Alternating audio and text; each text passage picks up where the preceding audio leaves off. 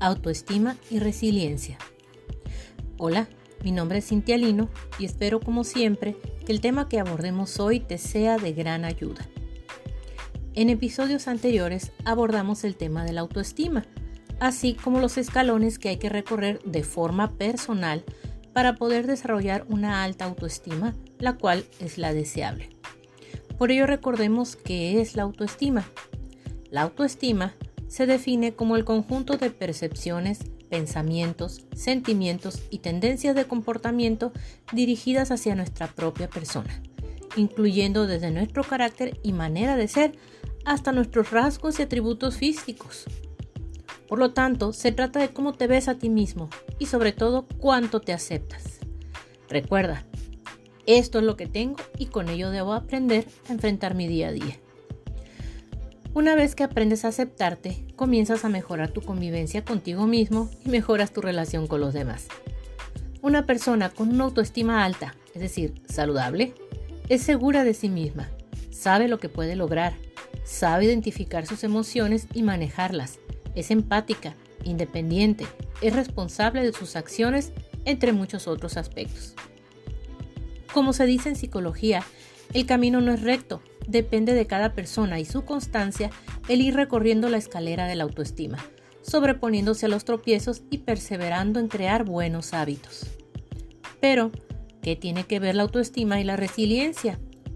Bueno, a lo largo de nuestra vida podemos encontrarnos con personas que, al enfrentarse a cualquier problema, se desesperan y no ven la salida. Como decimos en México, se les cierra el mundo y no pueden dar un paso hacia adelante.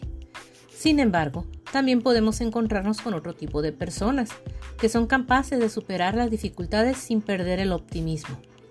La diferencia entre estos dos tipos reside en el nivel de resiliencia y autoestima que tienen. Por lo tanto, ¿qué es la resiliencia? La resiliencia hace referencia a la capacidad que tienen los seres humanos para adaptarse positivamente a situaciones adversas, saliendo fortalecidos de ellas.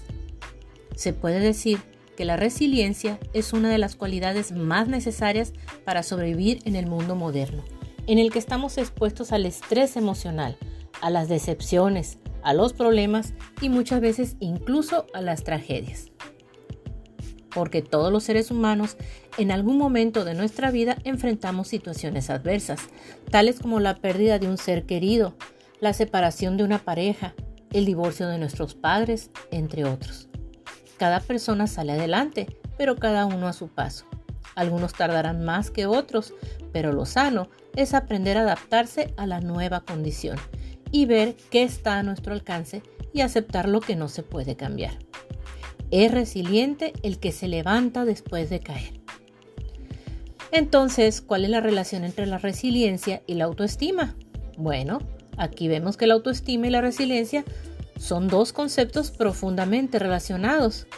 Una persona con una alta autoestima tendrá una mayor capacidad de sobreponerse a cualquier dificultad que se le presente, y eso implica tener una mayor resiliencia. De la misma manera, ser resiliente es una manera de, fortalecer la autoestima, puesto que ser resiliente implica que adquieras una actitud práctica ante las dificultades, es decir, qué puedo y qué no puedo hacer. En este sentido, podríamos decir que tanto la autoestima como la resiliencia son las dos caras de una misma moneda, y la una no puede existir sin la otra. No es posible tener una alta autoestima sin una capacidad de resiliencia bien desarrollada. Y de igual forma, es muy complicado afrontar los problemas con resiliencia si se carece de una buena autoestima. Existen diversos estudios que demuestran que existe entonces una relación positiva entre la autoestima, la resiliencia y rendimiento académico, lo cual demuestra una vez más la, interrelación entre estos conceptos.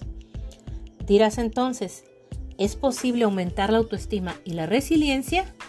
Bueno, más que aumentar, deberíamos decir que la autoestima se puede mejorar. Pasar de no tener una buena autoestima a tener una autoestima positiva mientras que la resiliencia se puede desarrollar. Como todo, es formar un hábito.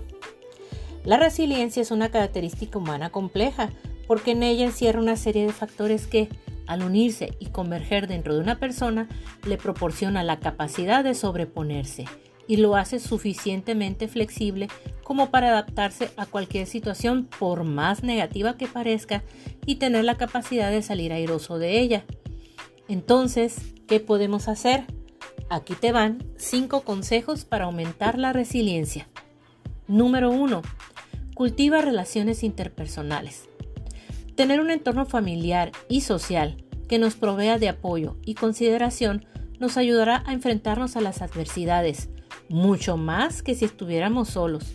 Por ello, debes de practicar constantemente la empatía, saber reconocer las emociones de los demás y ayudarles. Y asimismo te ayudarán a ti. Número 2. Sé positivo. Es importante ver el futuro con optimismo y creer que, a pesar de nuestros problemas, siempre se puede salir adelante. Número 3. Ser realista pero flexible. Aquí, aunque seas optimista, también debes de ser realista. Debes de ser capaz de ver una situación tal cual es y aceptarla. Esto último es muy importante porque se debe aceptar que algo cambió y que debemos adaptarnos y entender que el cambio forma parte de nuestra vida.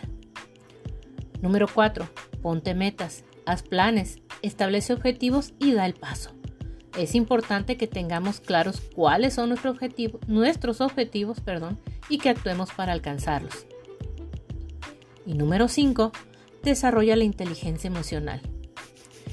Conocerse a sí mismo es necesario a la hora de afrontar situaciones difíciles y la inteligencia emocional supone el conocimiento de nuestras propias emociones. Significa entender lo que sentimos, identificar cuándo debemos controlarnos, evitar actuar de manera impulsiva, qué fácil, ¿no? Y aprender a sentir de manera coherente con lo que nos pasa. Si seguimos estos consejos, estaremos mucho más preparados para enfrentar cualquier situación por difícil que parezca y seguro cruzaremos al otro lado, victoriosos y más fuertes. Recuerden, todo esto se oye muy fácil, pero es cuestión de practicar, de no, de, no darse por vencidos. Me despido por ahora, recordándote que la vida es una oportunidad de aprendizaje constante la manera en cómo apliques ese aprendizaje es tu decisión. Hasta la próxima.